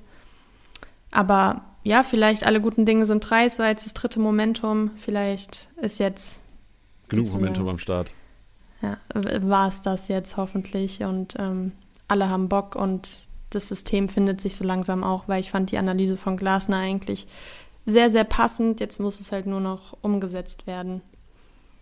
Sehr gut. Super, Elisa, dann, dann bist du entlassen. Danke für Yay, den Input heute. War, wieder, war, war, eine starke Rasur im Rasenmäher. Nice. Viel Spaß noch. Bis dann. Ja, danke. Mach's gut. Schönen Feiertag. Tschüss. Tschüss. Tschüssi. Jannis Einkaufswagen.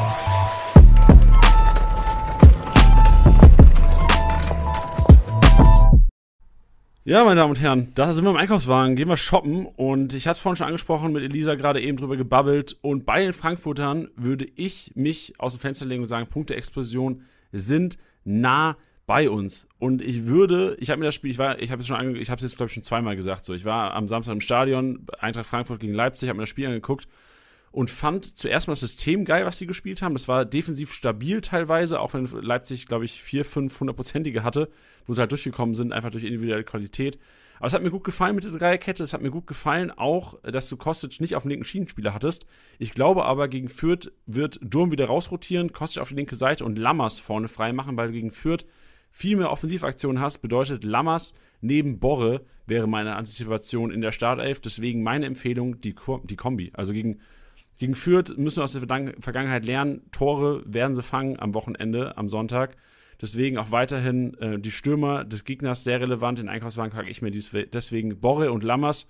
Und aufgrund des Ballbesitzes und der Preislage momentan auch ein Tutor, der für 5 Millionen als Startelfspieler, der sicherlich gesetzt sein wird nach, seinem, nach der 94. Minute, in der er dann endlich mal performt hat, muss man sagen, gegen Fürth Ballbesitzanteile und auch sehr wahrscheinlich Pässe in der gegnerischen Hälfte und teilweise Rohpunkte für Indika, Hinterecker und Tuta als Innenverteidiger. Und deswegen ähm, würde ich mich da auch für eine Kaufempfehlung aussprechen. Bei Tuta, und wenn man sich sonst den Spieltag anschaut, muss man sagen, dass Top-Duelle warten, Punkteklau da ist, bedeutet Leipzig gegen Dortmund, Top-Spiel ist ja sicherlich dann auch Bayern gegen, gegen Freiburg. Das heißt, du hast relativ viele Mannschaften, jetzt bezogen wahrscheinlich eher auf Freiburg, Leipzig und Dortmund, wo es relativ wenig Punkte rasselt und äh, deswegen jetzt eine Chance ist, in dieser Woche in seiner Startelf so drei, vier Positionen aufzutauschen, drei, vier Positionen Matchup-getreu aufzustellen. Und das andere Matchup, was ich mir rausgesucht habe und meine Kaufempfehlung liegt ganz klar in diesem Matchup auf den VfL Wolfsburg. Denn es geht gegen Augsburg. Ich traue dem Braten nicht, dass die Augsburger auch in Wolfsburg eine starke Leistung hinlegen können in dieser Woche. Die haben, Augsburger haben jetzt ähm, daheim öfters mal gezeigt, dass sie Ansätze zeigen können. Auswärts haben sie es noch nicht gezeigt. Und deswegen Lukas Mescher, einer, wo Tiddy, ähm, Tiddy, du kannst auch gerne reinjumpen mal hier, mir am Freitag gesagt hat, dass Lukas Mescher einen Viererpack schnürt. War, war knapp, aber er hat eine Bude gemacht. Er hatte enorm viele Chancen. Er hatte enorm viele Torschüsse, hat es nicht in den Rasenmäher von Lisa gepackt, aber ich erwarte auch gegen die Augsburger relativ viele Torabschlüsse, aber auch ein Auge in Einkaufswagen. Langfristig gesehen, wenn Wolfsburg jetzt wieder stabil werden sollte unter Kofeld, dann ist Wout Weghorst für 32 Millionen ein Schnapper. Und das würde ich einfach mal so stehen lassen. Ich bin mir unsicher, ob er direkt wieder zurück ist am Wochenende. Wenn man Kofelds Worten von der Pressekonferenz Glauben schenkt, könnte er eventuell sogar wieder gegen Salzburg, ich glaube, das ist morgen Abend sogar, äh, wieder im Kader sein. Also bin da gespannt, ähm, glaube aber auch, dass Mescher und Weghorst super zusammenspielen würden mit der Dreierkette in der Offensive. Und sonst ähm, hat mir Franks auch sehr gut gefallen. Franks ist einer, der momentan ähm, auch weiterhin auf dem aufsteigenden Ast ist, was Marktwert angeht, hat 100, hat einen grünen Balken hingelegt, seinen ersten grünen Balken in, in seiner Kickbase-Karriere gegen die Leverkusener. Bin mir relativ sicher, dass die nächsten Gegner der Wolfsburger, Augsburg und Bielefeld, weiter für Punkteexplosionen sorgen können und auch Baku und Otavio. Ich habe es vorhin schon mal angesprochen. Das sind für mich beide Leute, die enorm vor diesem Trainerwechsel profitieren können, weil es einfach diese Schienenposition gibt, diesen Schienenspieler, den wir Kickbase-Manager so lieben, so hypen, immer wieder geile Punkte von ihm bekommen, ob es ein Meunier und Hazard bei den Dortmundern ist. Die Kombi kann jetzt heißen Baku, der jetzt natürlich äh, unverhältnismäßig teurer ist als ein Otavio, aber deswegen umso mehr in meinem Einkaufswagen ganz vorne drin, an der Kasse als erstes aufs Band Paulo Ottavio. 6,3 Millionen überzeugt in der zweiten Halbzeit und für mich eine der Kaufempfehlungen schlechthin diese Woche. Auf der anderen Seite äh, ein Duell, was ich als letztes noch thematisieren würde, natürlich neben den Freitagsspielen, Gladbach-Mainz, auch hier zwei, drei Spieler reinstellen, wir haben es vorhin schon thematisiert. VfB Stuttgart und der VfB Stuttgart ist im Grunde genommen Lazarett. Kempf äh, angeschlagen raus, Mafropanos verletzt. Vorne, ähm, das wissen wir ja schon lange, Mamouche jetzt ähm, fraglich, kann sein, dass er wieder zurückkommt. Wäre geil für ihn, deswegen da auch eine Kaufempfehlung. Diese Woche, Kalajdzic braucht noch ein bisschen länger. Aber ich glaube, dieses Duell ist, ähm, dieses Duell gegen die Bielefelder, die mir wirklich ähm, Angst machen, glaube ich, was Abstieg angeht. VfB Stuttgart, Müller kommt wieder zurück, ist eine Kaufempfehlung, 6,5 Millionen, bin mir sicher, dass er wieder in der Kiste steht. Aber vor allem auch ein Ito, Ito, ähm, vier Spiele in der Startelf gemacht, 4,3 Millionen, genauso wie Anton noch relativ günstig momentan. Und ich glaube, die zwei kommenden Spiele der Stuttgarter, die die haben werden, ähm, oder beziehungsweise zwei der nächsten drei, es geht gegen Dortmund im nächsten Spiel, aber auch das übernächste Spiel dann gegen Mainz daheim, sind zwei aus drei Spielen, wo ich für einen Ito, wirklich für einen Anton, wo ich wieder für Mangala, Endo jede Menge Punktepotenziale sehe. Und je nachdem, was passiert die Woche, könnte man sich auch eventuell ein Fahrgear gönnen, weil ähm, Al-Gadoui ähm, ich weiß, du hast ihn ein bisschen verteidigt, aber ich sehe ihn nicht nochmal in der Startelf. Also äh, an der Stelle auch nochmal so, ich verstehe das, wenn, das hatte ich ja auch von Anfang an gesagt gehabt, das ist ja ein Spieler, der wenig Spielanteile hat. Ich fand das immer nur so ein bisschen, ja, menschlich irgendwie so diesen Umgang mit ihm. Vielleicht stört sie ihn auch gar nicht selber so, aber ich fand das immer so ein bisschen schroff, weil er eigentlich das gemacht hat, was er machen sollte. Und genau dafür ist er da. Und ja, dann fand ich es irgendwie so ein bisschen komisch, dass man öffentlich so krass nach einem anderen Stürmer gesucht hat und er dann so gar keine Rolle mehr gespielt hat. Das fand ich einfach so ein bisschen schade. Aber Vielleicht bin das nur ich.